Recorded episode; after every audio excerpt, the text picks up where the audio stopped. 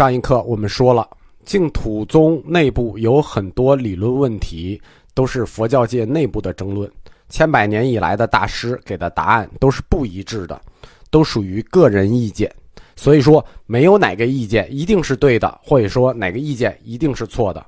其中，在净土宗中占主流的，始终是比较简单的称名念佛的少康流。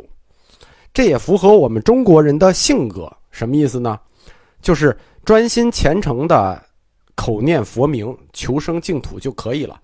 理论的争论，并不需要讨论。其实这不光是佛教，在其他宗教上都有这种问题，就是在最高层理论争论很激烈，但老百姓不需要了解那么多。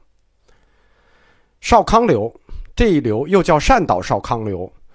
善导之后的这一个少康流传到日本之后，它发展到极致，就是这个理论发展到极致，就是今天的日本净土真宗。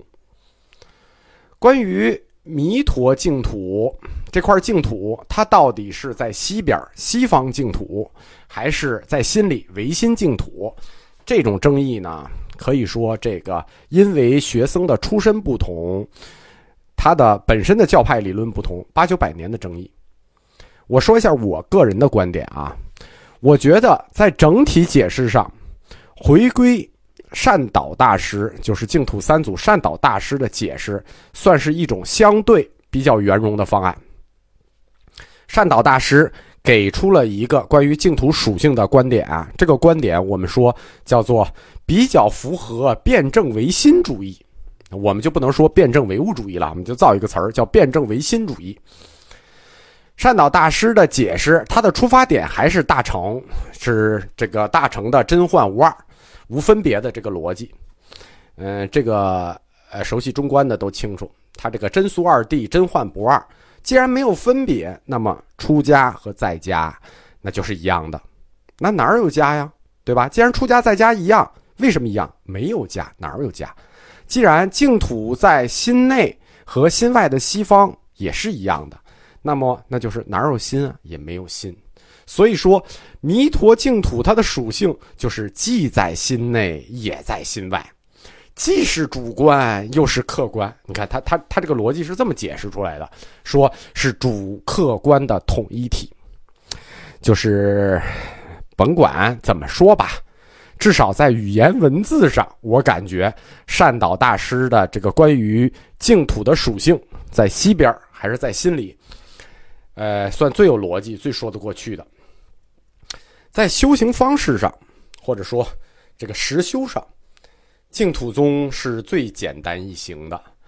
呃，首先他教给信众的哲理就很少，就是说他本身不是没有理论，他有理论，二立二道、二愿二门，但这些理论就一般也不教给信众，就教给信众的哲理很少。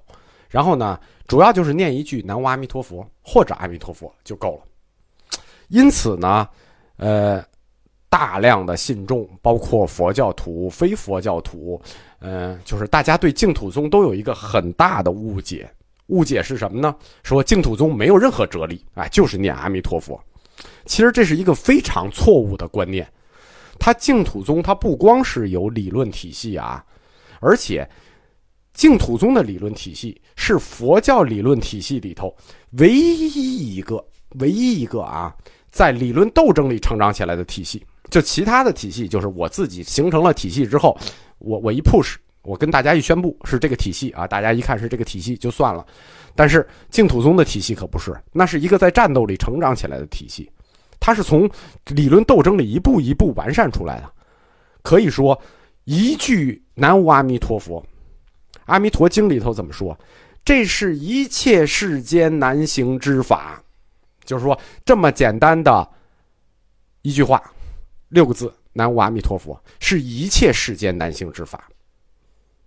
就那个斗争的过程，你是看不见的；理论斗争的过程，你看不见。你只得到这个结论，你觉得结论很简单，你觉得它理论很简单，其实完全不是那么回事儿我们后面展开净土宗史，我们就知道这个。他的理论成长，就是说他是一切男性之法的这句话，不是白说的，是有道理的。就是说他的理论体系不光庞大，而且困难。我们简单的看一下啊，净土宗理论和佛教其他教派理论的一些冲突，表面冲突或者说内在冲突。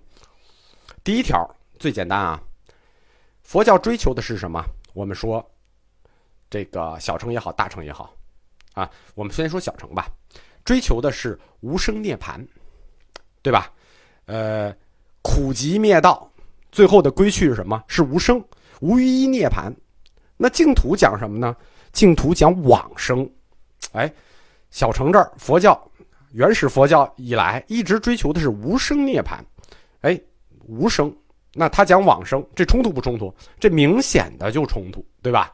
这是第一个最大的冲突，就是到底是往生还是无生。第二个理论冲突是什么？净土它到底是实有还是心造？那这就是跟禅宗冲突起来了。佛教哲学发展它的第四个阶段，叫做唯识学，讲什么呢？讲万法心造，唯识无境。在唐朝时期，万法新造，为时无境，尤其是从唐僧回来以后啊，这个概念，这个基本概念已经公认了，相当于牛三定律，人人都知道，这就是一个佛教基本概念啊，不能推翻的万法新造。但是，那这个净土，它也属于法的一种形式吧？它也有自性吧？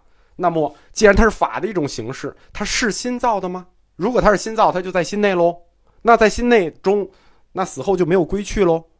所以，净土它是不是在心内？它的自性是什么？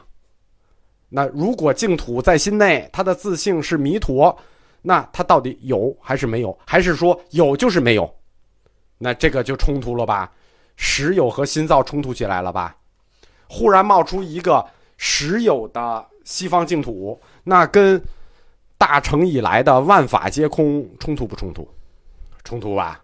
实有和心造，有与空，在净土和传统佛教的理论里冲突起来了。第三条，那好，我们承认这个净土有，其他教派说我们也承认这个净土有。那么这个净土既然有，那我们跟我们说一下，谁能进去啊？是所谓圣贤啊，还是凡夫啊？因为从这个大乘中观以来啊，中观学派的人特别喜欢谈什么，呃，凡夫境界呀，圣贤境界呀。我也不知道他们是怎么把人分成圣贤和凡夫的啊。他们自己就做了裁判员了。这个净土到底是化土还是暴土？圣贤能进去，那么想问一下，我们普通老百姓，我们下等根器，我们凡夫能不能进去？这里我给大家解释一下什么叫这个这个化土和暴土啊？因为化化土与暴土的争论一直从净土宗开始到净土宗最后，这个基本就没有停过。什么叫化土呢？就是佛变化身所住的国土，比如说这嗯那个释迦牟尼住世时候他所住的国土就叫化土，就是佛的变化身所住的国土就叫化土。此中有净土与秽土的分别，就是佛佛变化身所住的国土也有净土和秽土的分别。比如说，佛住世的时候，释迦牟尼在世的时候，那么娑婆世界就是我们现在的世界，是秽土的化土；那兜率这个时候，兜率天宫就是净土的化土。那什么叫报土呢？报土它实际是个因果概念，报报应果报。对吧？它是个因果概念。所谓报土，就是佛的誓愿所成。我们说过啊，所有的净土都是本愿形成的，佛的本来的愿望形成的。所以说，所谓报土，就是佛的誓愿形成的。佛的誓愿是因，而他所成的果、所成的报，就是这个土。因果得报的土，又叫报土，对吧？佛佛的期待。庄严微命，呃，微妙殊胜。既然是佛期待的这么一个净土，啊，就是首先要争议的是这个净土是化土呢还是暴土？第二个就是要争议的是这块净土谁有门票，谁能进？是所谓的圣贤才能进吗？还是说我们凡夫也能进？因为这个在呃佛教的理论发展史上啊。这个高僧们一直把这个这个入场券做了一个区分，什么意思呢？就是说他把这个净土划成两截儿。你看佛的誓愿所成的土报土，很显然很高级，是果报土，很高级。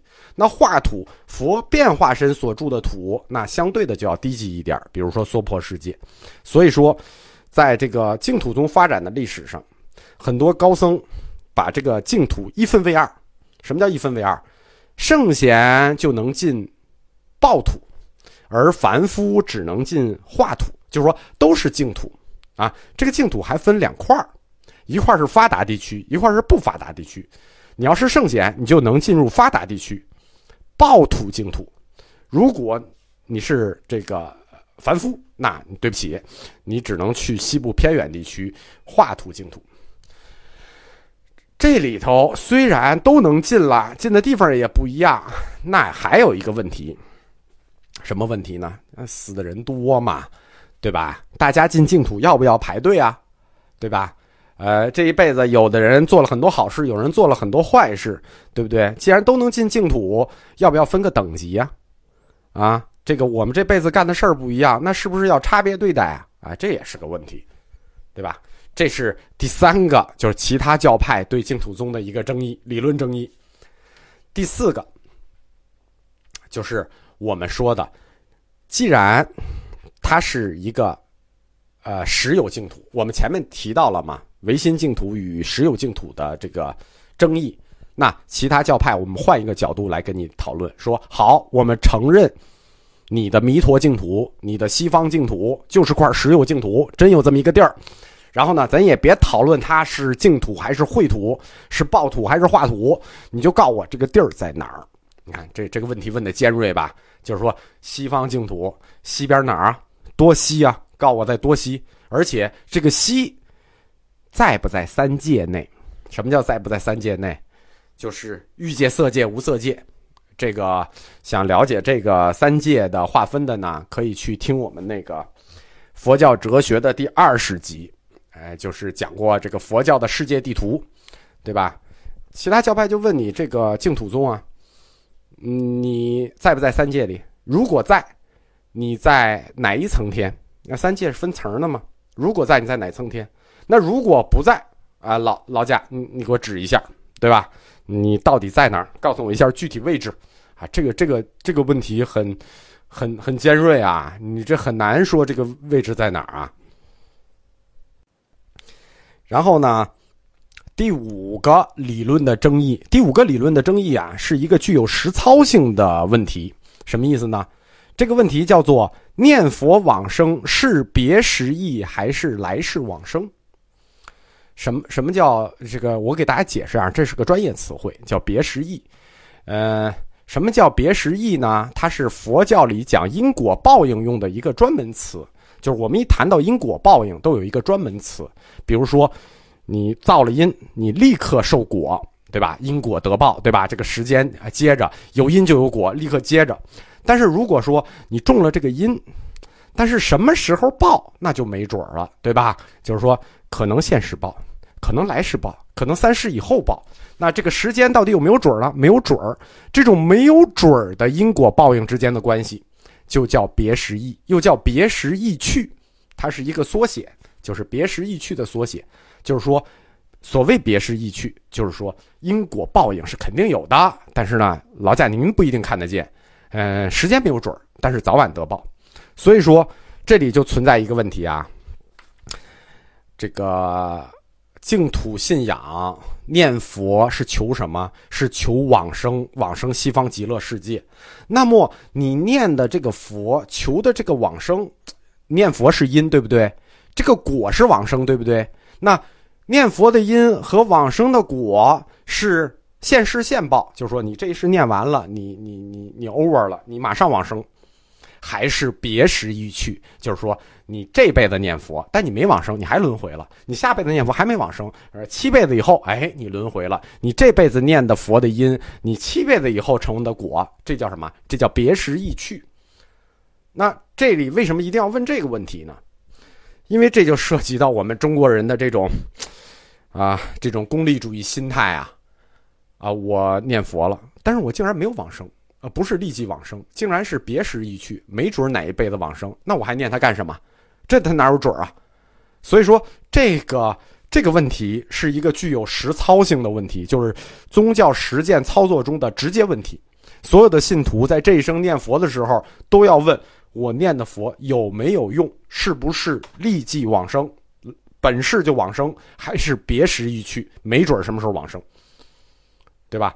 因为别时易去这个事情，它有因果报应。因为我们谈过啊，因果报应，它只是一个原则，但在这个原则里，并没有一个时间规定，就是因果报应里没有时间原则。一定得报，但没有确定时间。所以说，在宗教实践的时候，大家比较功利，一定要知道这个时间不定的原则。那其实从这个角度看，这实际是带着一种目的性在念佛。这和禅宗提的心无所住啊，就是你看，你带着目的念佛，心有所住，对吧？然后大成又教你心无所住，你看无所求。有所求和无所求之间是不是产生矛盾了？所以说，净土宗在它的流传过程中，第五个引起大的争议的就是念佛往生是今世往生还是别时易去。嗯，第六个问题呢，也是一个在宗教实践操作中的一个广泛性问题或者普遍性问题，就是。呃，忤逆、诽谤、杀生十恶大罪，能不能往生？你看这个口子开的就有点大了啊！他不是说你日常干点什么不太合适的事儿啊，或者有点小罪能不能往生？第六第六个问题是说，忤逆、诽谤、杀生大罪能不能往生？大家记住啊，这个问题特别的重要。为什么呢？这个问题撕开了日本净土宗的口子。为什么日本净土宗那么流行？就是这个问题撕开的。在南北朝的时候，佛性论之前，道生佛性论之前提的是什么？提的是一禅提也可成佛。所谓一禅提，就是坏人，坏人也可成佛。但是这个坏人可就不是一禅提的问题了。这个坏人简直禅提的没有底儿啊，对吧？他他。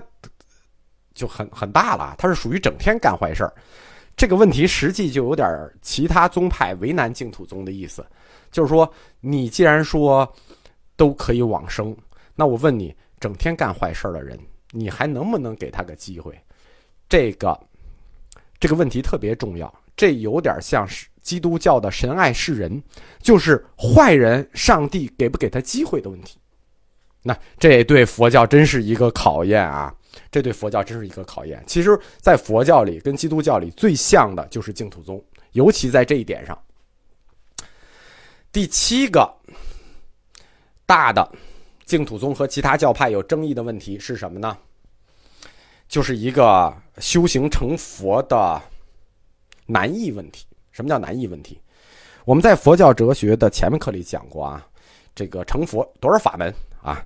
统共归根算算，八万四千法门，对吧？这还是个概数啊，八万四千法门。而这八万四千法门都是什么？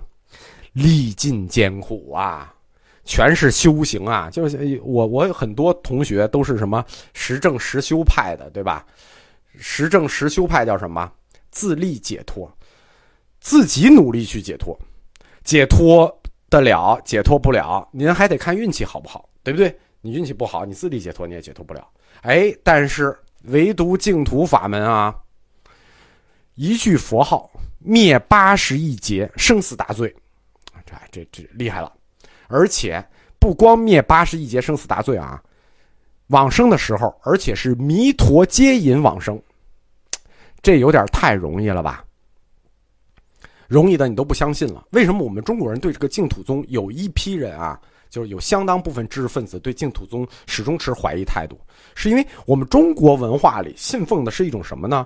信奉的是一种多劳多得，少劳少得，就是多少付出有多少回报。中国人特别相信那种我受尽艰苦、受尽磨难，然后有所收获的这种这这种故事啊，或者说这种这种儒家情怀。所以说，对这种天上掉馅饼。对吧？他这个还都不是天上掉馅饼，他顺便把酱油醋也给你掉下来了，对吧？这说起来就有点含糊了啊。我一句佛号灭八十一劫生死大罪，顺便弥陀接引往生，对吧？馅饼、酱油醋全全全有，这好的让人有点含糊，对不对？这个我们就这么大体的一列，就找出了净土宗和传统佛教理论，我们不叫传统啊，和大乘教理论的这些冲突。我们一开始就说嘛，说净土宗的理论是在斗争中成长起来的。那这七个全是要斗的过程，那每一块要不斗灭了，你净土宗的体系你都站不住。为了一句南无阿弥陀佛，就有这么多要解决的问题。解决完它，最后这句话就成为净土的法门。我们下一课再讲吧。